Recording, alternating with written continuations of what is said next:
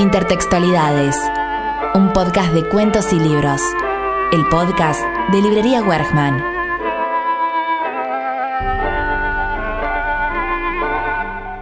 cuán cerca o cuán lejos estamos de eso que nos mantiene de pie y nos hace caminar, de eso que nos mantiene en constante vigilia y nos hace pensar, de eso que nos interpela y nos hace sentir cuán encontrados o desencontrados andamos.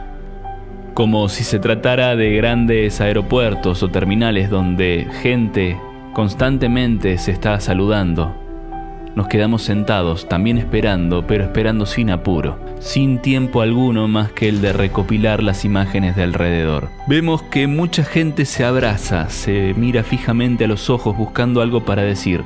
No encuentran las palabras, pero hay muchas sonrisas y caras rígidas que no pudieron contener la emoción, que se habían prometido no llorar y a esta altura no saben si es de alegría o tristeza, pero siguen llorando a la medida que continúan los abrazos. Se cree que un abrazo dura aproximadamente 3 segundos, pero vemos muchas manos sin dirección, golpes de cuerpos en movimientos no estudiados, la torpeza ante unas ganas incontrolables, ganas de querer, retener, despedir, festejar, sentir.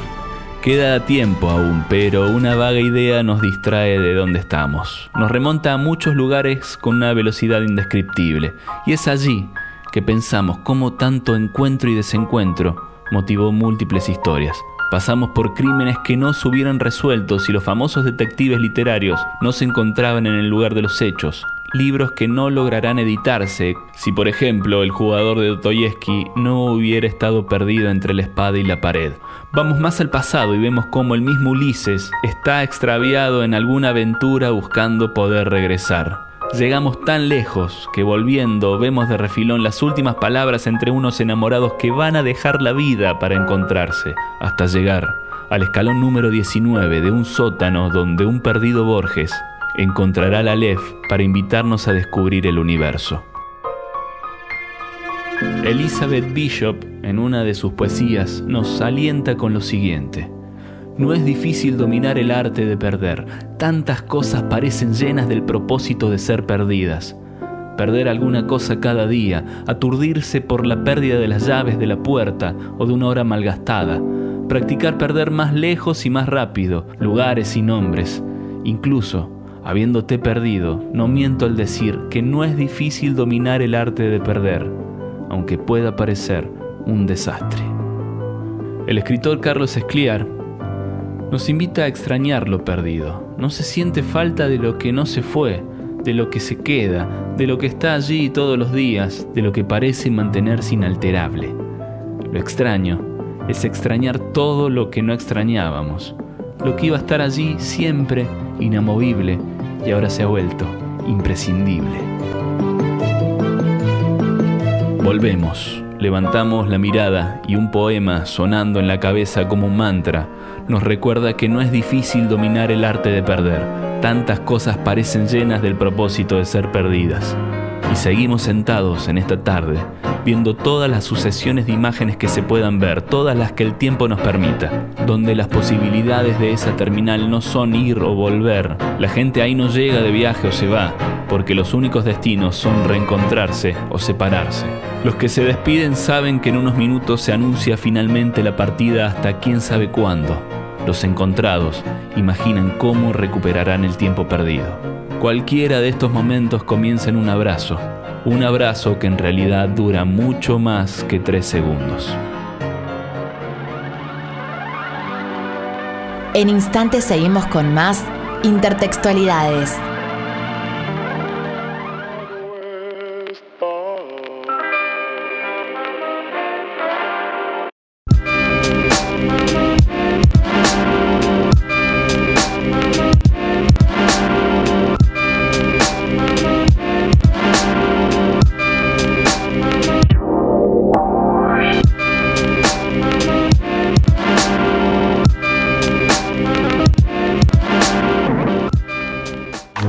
Escuchando el podcast de Librería Wergman.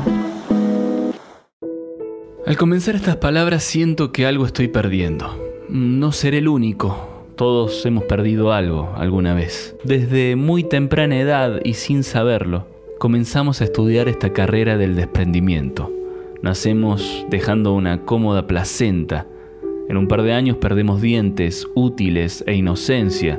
Luego perdemos un amor en la mesa de un bar, perdemos un billete en un olvidado bolsillo. La sal se pierde en el mar, perdemos partidos, colectivos, afectos. Constantemente perdemos uñas, piel, perdemos la vista y hasta el sentido. Perdemos las ganas de no perder las ganas.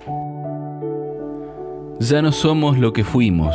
Algo se fue, algo siempre se está yendo mientras alguien espera juntar cada una de las partes que faltan. Pero ya nada será como era. ¿Cómo se manifiesta este sentimiento de nostalgia a lo largo y ancho del planeta Tierra? La nostalgia es asunto del pasado, nadie siente nostalgia del instante que vive. Pasado es la vida histórica vivida y futuro es la vida histórica por vivir. Pero el pasado resulta ser la única realidad puesto que el futuro es solo hipótesis y no hay conciencia sin pasado. El hindú Tarak nos enseña que todo es así de efímero y nada poseemos. Siempre estamos perdiendo porque nada podemos poseer mientras seamos mortales. Venimos a este mundo como meros testigos. Se equivoca quien crea ser propietario de la belleza, ya que la belleza va más allá porque contiene el molde exacto de quien la ansía, su bondad o su pobreza de espíritu. La palabra nostalgia está formada por dos términos griegos, nosos y algos.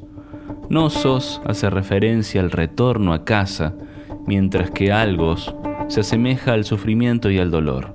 El término fue acuñado en 1688 por un médico suizo que registró la frecuente aparición de este sentimiento entre los mercenarios suizos que mientras luchaban en las planicies y las tierras bajas de Francia o Italia, suspiraban por sus paisajes de montañas nativos. Se cree que los síntomas incluían desmayos, fiebre alta, indigestión, dolor de barriga e incluso la muerte. La palabra que los japoneses tienen para la nostalgia, Natsukashi, designa el momento en que un recuerdo hermoso regresa a la memoria y la llena de dulzura, es decir, una nostalgia feliz, ya que la nostalgia triste no es un concepto japonés. Saudade es un vocablo portugués de difícil definición que no tiene traducción literal en otras lenguas, pues se trata de un concepto complejo y de mucha ambigüedad que, por ejemplo, la Real Academia Española no ha podido traducir. Una palabra que expresa un sentimiento próximo a la melancolía, una distancia espacial o temporal.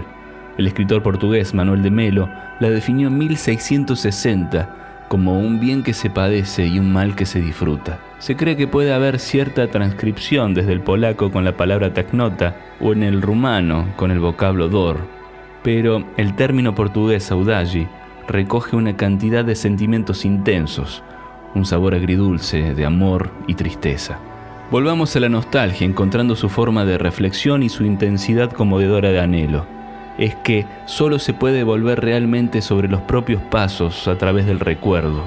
Según Fausto, no se puede retener el más pleno de los instantes, porque inevitablemente se escurre entre las manos. La nostalgia llevó a Homero a volver a pisar la patria y a liberarla de sus opresores, e impulsó a Orfeo y a Dante a bajar a los infiernos para reencontrarse con su amada. La nostalgia motivó a más de una historia.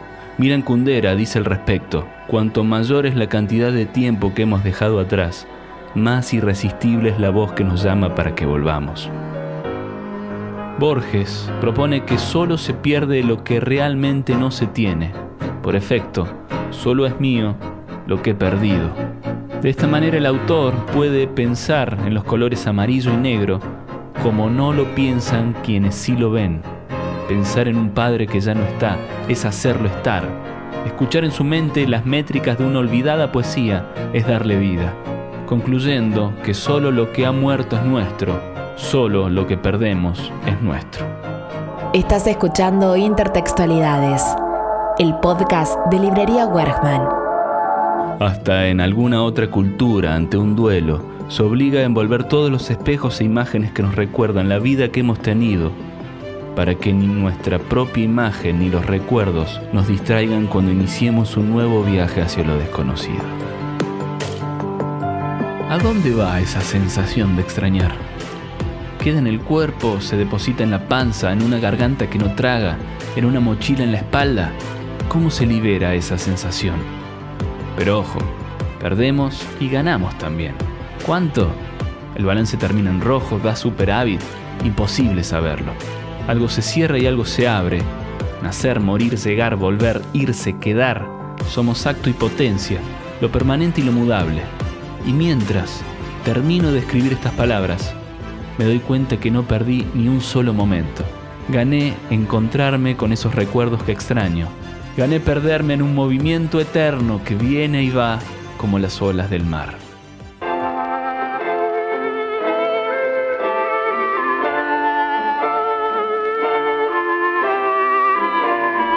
Este episodio fue presentado por Librería Wergman y producido por Santiago Bruno. Hey, ¿tenés tiempo para una historia más? Porque en Librería Wergman hay una lectura esperándote. Librería Wergman. En la ciudad de Córdoba nos encontrás en Recta Martinoli 8197. También podés buscarnos en las redes como Wergman Librería.